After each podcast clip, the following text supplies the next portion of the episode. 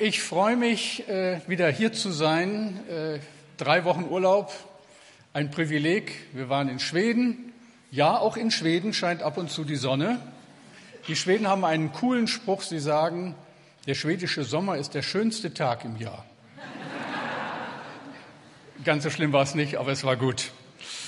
Aber es ist auch wieder gut, zu Hause zu sein. Herzlich willkommen zum ersten Gottesdienst in den großen Ferien. Und weil ich meine Ferien gerade hinter mir habe, bin ich jetzt und darf ich jetzt die letzte Predigt in der Reihe unterwegs mit Jesus halten. Ihr erinnert euch, unser Jahresthema lautet echt und stark Charakterbildung in der Nachfolge Jesu. Die erste Predigt dazu hieß echt und stark, die erste Predigtreihe. Die zweite, ich hoffe, ihr erinnert euch noch ein bisschen, ein Brief an Titus. Und die dritte ist die, die uns zurzeit beschäftigt, beschäftigt hat, und heute der fünfte Teil daraus mit Jesus unterwegs. Und dann am nächsten Sonntag noch einmal eine kurze Predigtreihe während der Sommerferien, Charakterbildung in der Nachfolge Jesu. Und dann haben wir mit den Predigtreihen erstmal eine Pause. Dann gibt es viele Einzelthemen, bevor es dann im Spätherbst weitergeht. All diese Predigten kann man herunterladen von unserer Gemeinde Homepage. Also wer da noch ein bisschen Nachholbedarf hat, bitte nutzt das.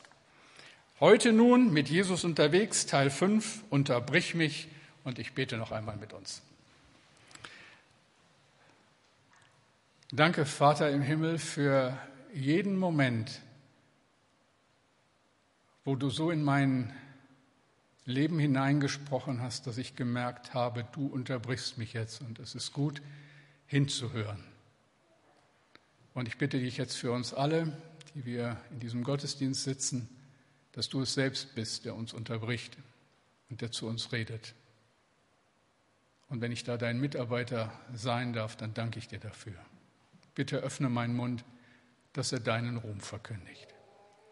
Amen. Ich denke mal, ihr wisst alle, was Fremdscham ist. Das ist, wenn man sich für jemanden anders schämt.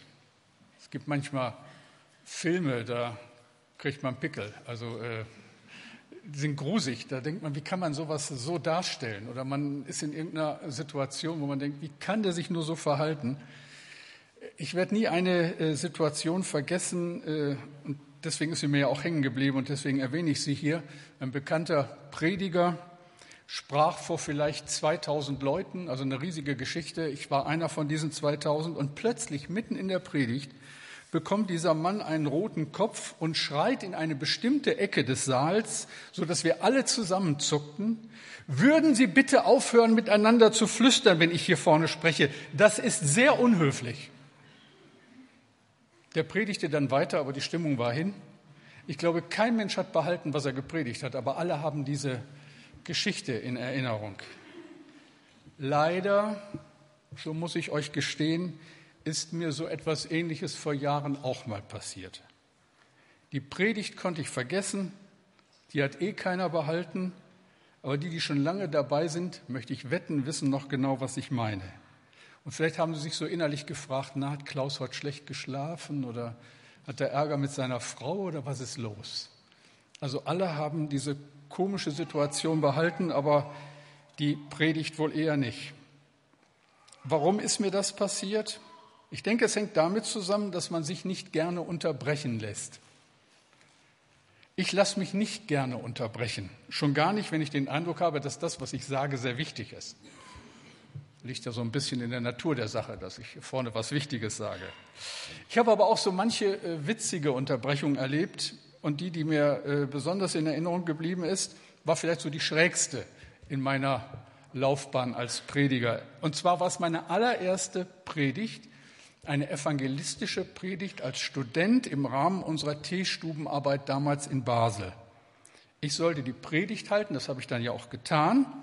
Und mitten in der Predigt, an der wirklich wichtigsten Stelle, wo man immer so hofft, dass alle still sind, dass jetzt keiner aufs Klo muss, dass es jetzt wirklich konzentrierte Atmosphäre ist, steht ein junger Mann auf, reichlich zerzauselt, so im Hippie-Outfit der frühen 70er, geht durch den Gang, kommt auf mich zu, umarmt mich und drückt mir einen Kuss auf die Wange.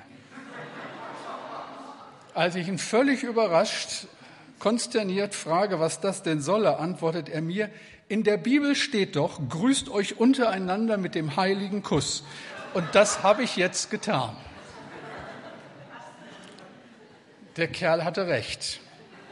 Das steht einige Male im Neuen Testament, ich habe es nachgeschaut, aber Unterbrechungen dieser Art mag ich nicht so besonders. Also sollte jetzt irgendjemand die Idee haben, das nachzumachen, bitte nach dem Gottesdienst, nicht jetzt. Was ich damit sagen will, wir werden dauernd unterbrochen. Das gehört zu unserem Leben. Mein Leben ist eine Ansammlung von Unterbrechungen. Ich schreibe an der Predigt und das Telefon klingelt. Ich freue mich auf den Urlaub und werde krank. Ich soll in Mülheim predigen und der Zug fällt ausgerechnet an diesem Sonntagmorgen aus. Ich will schlafen, aber in der Nachbarschaft feiern sie bis drei Uhr morgens. Unterbrochen werden. Das mögen wir in der Regel nicht, weil wir nicht gern gestört werden. Wir lieben es, ich liebe es, wenn die Dinge so laufen wie geplant. Denn Unterbrechungen sind lästig. Sie kosten Zeit und Zeit ist Geld. Das habe ich so gelernt. Sehr zielorientiert zu leben, sehr zeitbewusst zu leben, von Kindesbein an.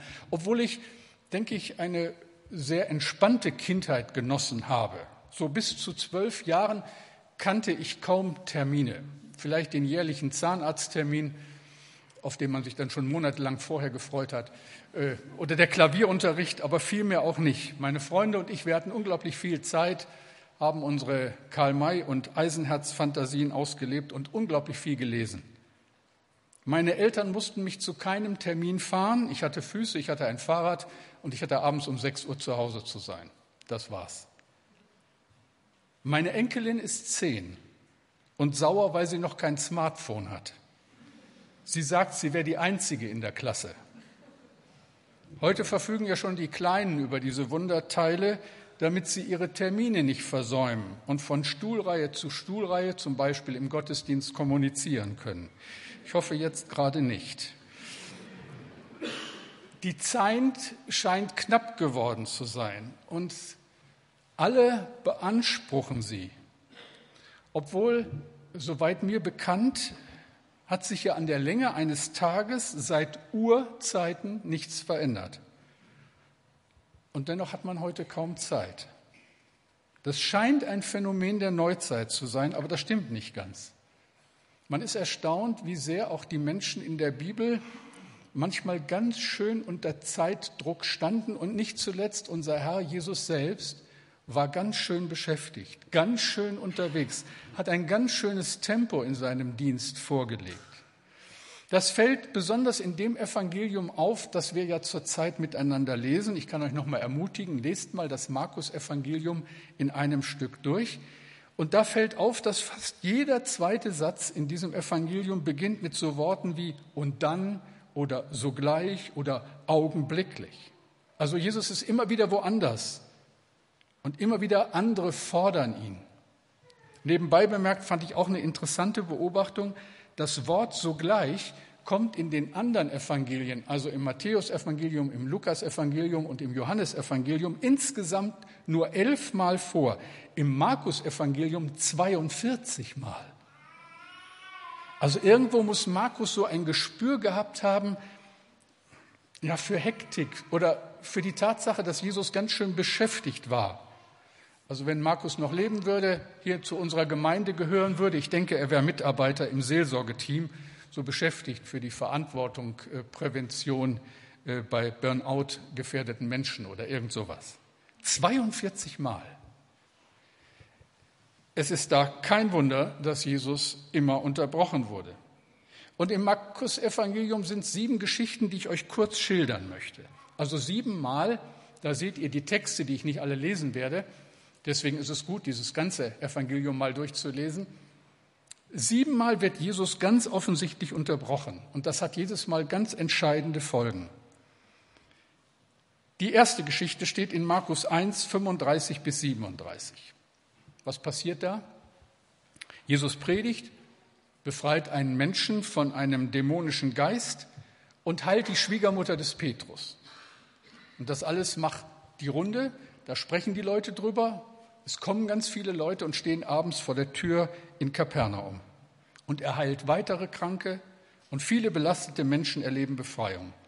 Und am nächsten Morgen ist unser Herr geschafft und will eigentlich nur Ruhe haben und zieht sich zurück, um zu beten und Stille zu haben. Und was passiert? Die Jünger kommen, suchen ihn, finden ihn und sagen zu ihm, jedermann sucht dich. Das soll Jesus nicht wirklich überrascht haben, denn dafür war er ja gekommen. Aber natürlich brauchte auch er stille Zeit.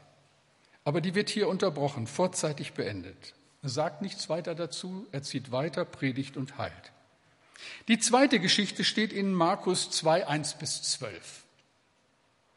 Das ist so die spektakulärste Unterbrechung, die wir aus den Evangelien kennen, wenn Jesus gepredigt hat.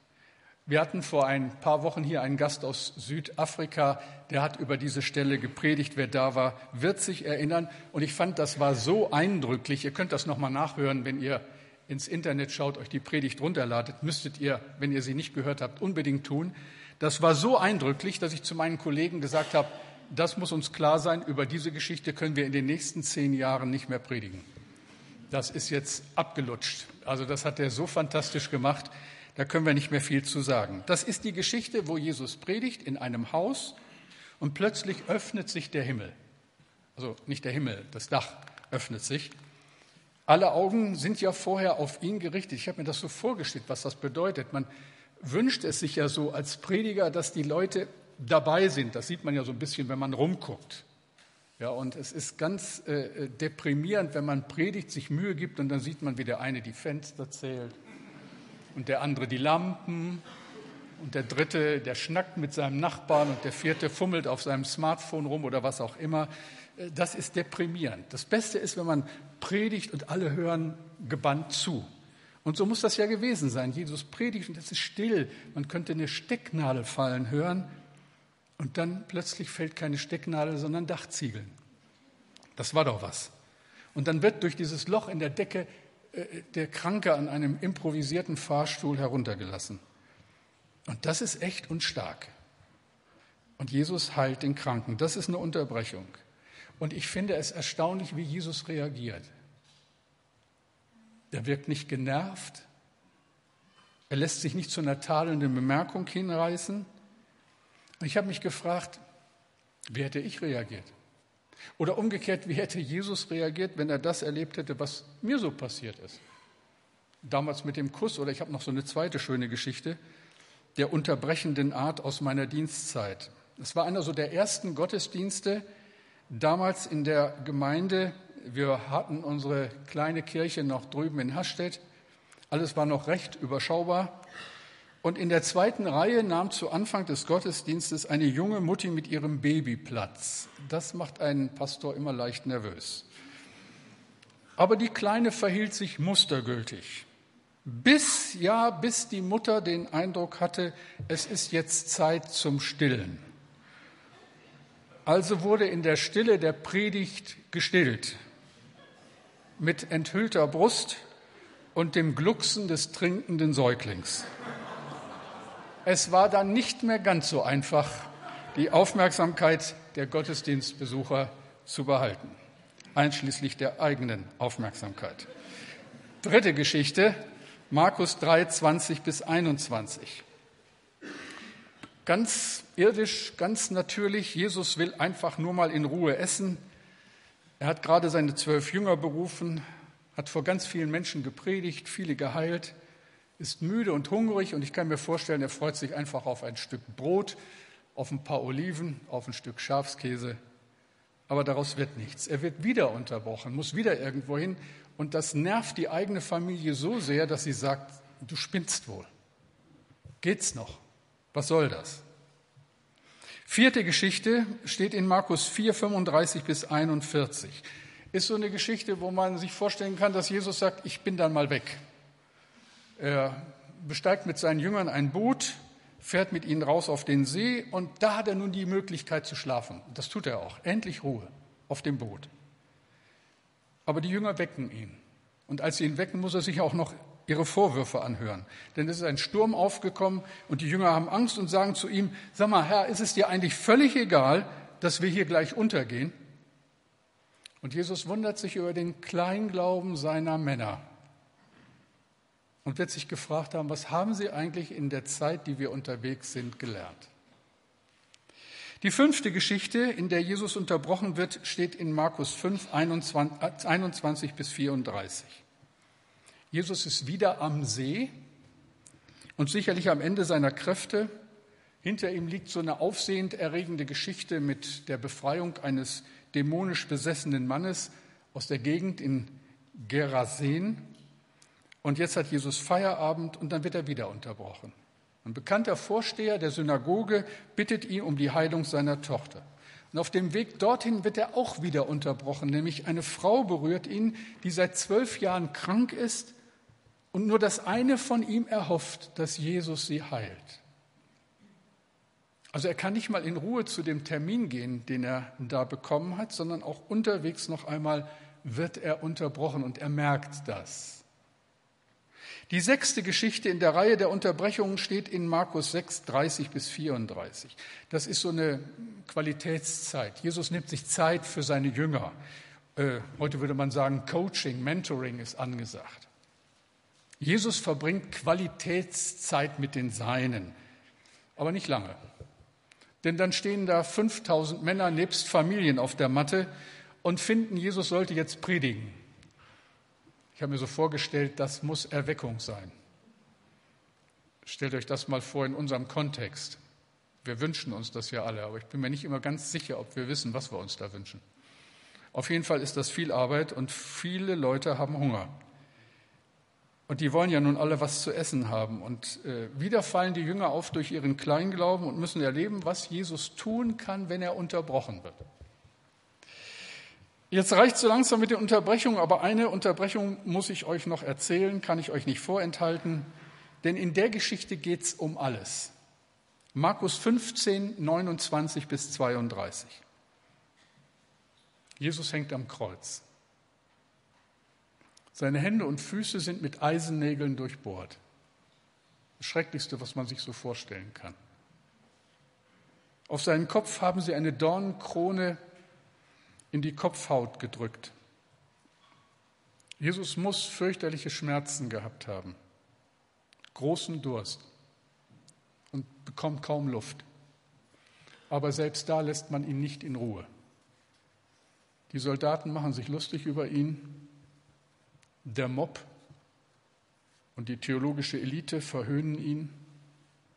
Seine Familie und seine Freunde weinen um ihn. Und neben ihm rechts und links hängen zwei Verbrecher und auch die lassen ihn nicht in Ruhe.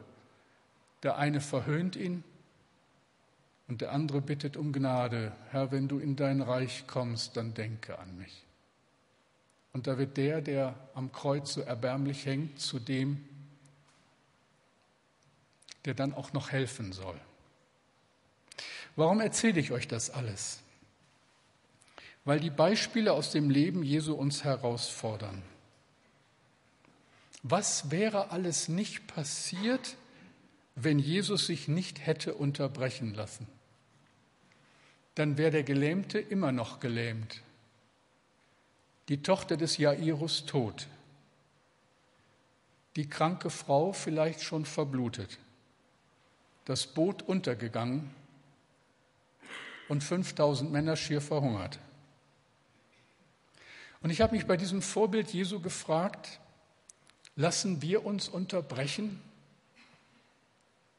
Wenn das Telefon am Sonntagabend klingelt, mitten im Tatort aus Münster, und jemand unseren Rat braucht? Wenn unangemeldet plötzlich die Familie aus der Nachbarschaft vor der Tür steht und bei unserer zaghaften Frage, ob sie was mitessen wollen, tatsächlich Ja sagt? Wenn du mit deiner Frau am Abend ins Kino willst und dich ruft der Pastor an, weil er noch jemanden braucht, um mit einem Kranken zu beten. Also ihr Lieben, mal so an alle, wo immer du auch jetzt gerade dich befindest, vielleicht die Führungskräfte unter uns, die hochtakten und kaum noch Zeit haben. Ich denke an die Studenten, die mitten in den Prüfungen stehen, vielleicht kurz vor der Masterarbeit an die Eltern, die Probleme haben mit ihren heranwachsenden jungen Leuten und ihren Schwierigkeiten in der Schule. Was ist, wenn der Beruf euch beide so sehr fordert, dass ihr kaum noch Zeit füreinander habt? Was ist, wenn die Freizeit uns so sehr fordert, wenn der zwölfte Level geschafft ist und nur noch einer aussteht und dann das iPhone klingelt und dein Jugendleiter dich fragt, ob du helfen kannst? Wie ist das, wenn ihr unterbrochen werdet? Lassen wir uns unterbrechen, weil er uns unterbricht? Jesus hatte es grob unterschieden mit zwei Arten von Unterbrechungen zu tun, mit Kritik und mit Glauben. Wenn jemand zu ihm kam, zum Beispiel einer aus der theologischen Fraktion seiner Zeit, um ihn zu kritisieren und ganz offensichtlich nur zu diskutieren, dann nahm sich Jesus in der Regel keine oder nur ganz wenig Zeit. Meistens nur einen Satz, den er dann geantwortet hat. Aber als die kranke Frau ihn berührte, ohne ihn anzusprechen, einfach so aus dem Glauben heraus, der kann mir helfen, da nimmt er sich Zeit, da merkt er, dass etwas von ihm ausgegangen ist und da wird aus einer unpersönlichen Berührung eine sehr persönliche Begegnung mit Jesus. Das war eine Unterbrechung des Glaubens und Jesus ist da. Er ist immer da, wenn wir ihn im Glauben unterbrechen. Deswegen kann ich das ganz ungeschützt sagen, wann immer du im Glauben zu ihm kommst, hat er Zeit für dich.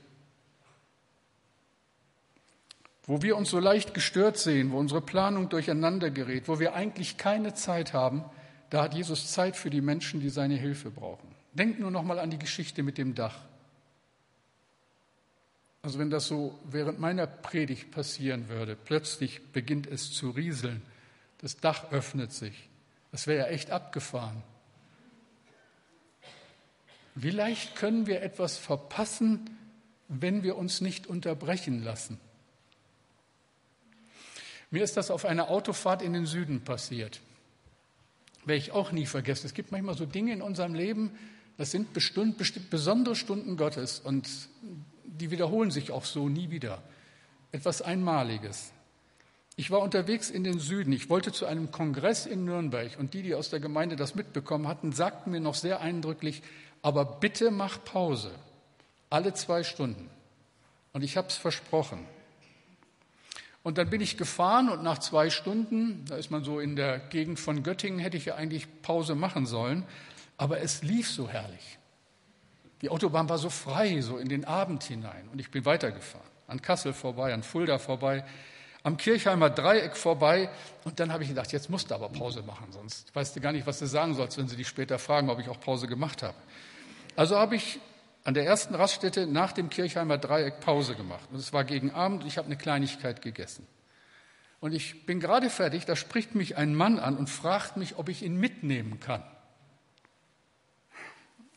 Ich habe das nicht so gerne, gebe ich ja zu. Unterbrich mich. Unterbrich mich. Ist alles geplant, alles geplant. Also, äh, da genauso in dieser Raststätte, er fragt mich, ob ich ihn mitnehmen kann. Hatte wohl gesehen, dass ich alleine unterwegs bin.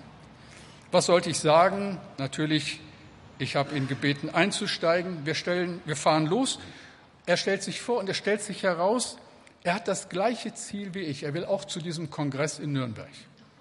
Jetzt müsst ihr euch das mal vorstellen, ja, also was da alles zusammenspielen musste von meiner Abfahrtszeit, von dem Nicht-Einhalten von Pausen, diese Raststätte um diese Zeit, dass ich ausgerechnet an den Mann gerate, der zum gleichen Ziel will wie ich. Das ist eine Frage für unsere Mathematiker, welche Wahrscheinlichkeit das hat, dass sowas passiert bei sechs Milliarden Menschen auf dieser Welt. Okay, auf jeden Fall ist es so. Und dann fahren wir los und haben zwei Stunden Fahrzeit noch vor uns.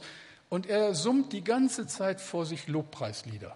Ich brauchte also kein Radio anmachen, war herrlich begleitet die ganze Zeit auf dieser Fahrt. Und dann waren wir endlich da und ich wollte aussteigen, als er sagte, Moment, ich will noch für dich beten. Ich habe noch ein Wort des Herrn für dich.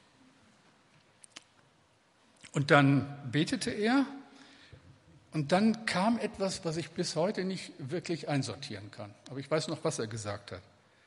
Eine sehr mutmachende Verheißung, aber auch so etwas über meine zukünftige Verantwortung. Und dann war er weg. Ich habe ihn dann noch mal so aus der Ferne auf dem Kongress gesehen, aber ich weiß bis heute nicht, wer er war, wie er hieß, wo er herkam. und wo er hin wollte. Ich war nur seltsam berührt und noch heute kommt mir diese Geschichte sehr seltsam vor. Unterbrich mich, Herr. Wo wir auf die äußeren Umstände schauen, auf die Irritationen, die so eine Unterbrechung mit sich bringt, da schaut Jesus auf die inneren Beweggründe eines Menschen und er schaut tiefer und er weiß mehr. Wo wir Störungen sehen, sieht Jesus Mut, Ausdauer, Glaube, Chance. Für ihn waren Unterbrechungen immer eine Chance und Gelegenheit, Gottes Reich in seiner ganzen Kraft strahlen zu lassen. Man muss ja schon fragen, warum Jesus das immer wieder erlebt hat. Warum haben ihn die Menschen nicht in Ruhe gelassen? Ich musste an dieser Stelle an ein altes Ehepaar denken, das ich schon sehr lange kenne. Und ich kenne ja viele Leute. Aber ich glaube, ich kann sagen, dass ich kaum je in all den Jahren eine gastfreundlichere Familie als diese beiden kennengelernt habe. Sie haben ständig Besuch. Sie haben immer ein offenes Ohr für Menschen in Not und immer ein offenes Haus. Angesichts ihres Alters bin ich dann versucht, immer mal wieder zu sagen, tretet ein bisschen kürzer. Ihr braucht ein bisschen mehr Zeit für euch. Aber davon wollen sie nichts wissen. Was Gott ihnen an Zeit und Geld anvertraut hat, das setzen sie ohne Vorbehalte für sein Reich ein. Sie lassen sich gerne unterbrechen und sie werden ständig unterbrochen. Natürlich. Warum? Weil sie mit den Menschen so umgehen, wie Jesus mit den Menschen umgegangen ist. Sie lieben Jesus und sie lieben seine Gemeinde und sie lieben die Menschen und sie sind für sie da. Jesu Art mit den Menschen umzugehen war so einladend, so fürsorglich, so ehrlich, dass er die Unterbrechungen geradezu provozierte. Wenn er unterbrochen wurde, ergab sich daraus so oft die Möglichkeit, Menschen zu helfen und ihnen den Weg zu Gott zu zeigen. In der Nähe Jesu fühlten sich die Menschen offensichtlich wohl. Man wagte ihn zu stören, ich denke, weil die Herrlichkeit Gottes in seinem Wirken offensichtlich wurde. Jesus war leicht zu unterbrechen. Jetzt habe ich euch eine Unterbrechung noch vorenthalten, auch deshalb, weil sie nicht so ganz in diese Reihe passt. Sie steht nämlich noch aus. Wir werden alle noch einmal kräftig unterbrochen, das kann ich euch versprechen. Und deshalb ist es immer wieder mein Gebet, es sollte unser Gebet sein, Herr, unterbrich mich. Warum? Ich lese euch das vor, Markus 13, 32 bis 35.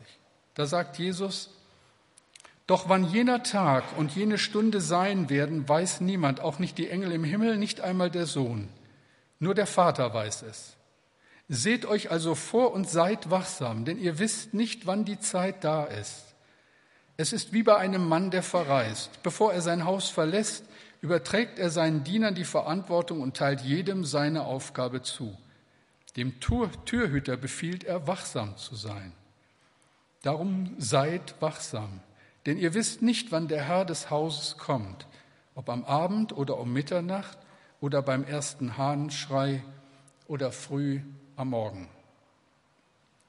Es, gibt eine, es wird eine letzte Unterbrechung in unserem Leben geben, auf die wir vorbereitet sein sollten. Und vorbereitet sein bedeutet, ich habe mich von Jesus stören lassen.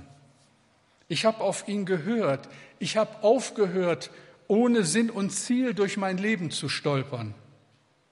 Ich habe hingehört, als er zu mir gesprochen hat. Ich habe mich unterbrechen lassen, wenn die Situation es erfordert hat. Weil er mich so liebt, liebe ich auch ihn und liebe die Menschen. Und sie sind mir wichtiger, waren mir wichtiger als meine Ruhe. Ich habe so gedacht, vielleicht ist dieser Sonntag ein Sonntag, an dem Gott dich unterbricht. Vielleicht ein allererstes Mal und das sehr nachdrücklich. Und du merkst, jetzt sollte ich mal reagieren. Dann tu es. Dann lade Jesus in dein Leben ein. Aber vielleicht unterbricht Gott dich auch an diesem Tag, um dir zu zeigen, dass es Zeit ist, mal wieder innezuhalten, um ganz neu dein Leben auf ihn auszurichten. dann lass dich bitte unterbrechen.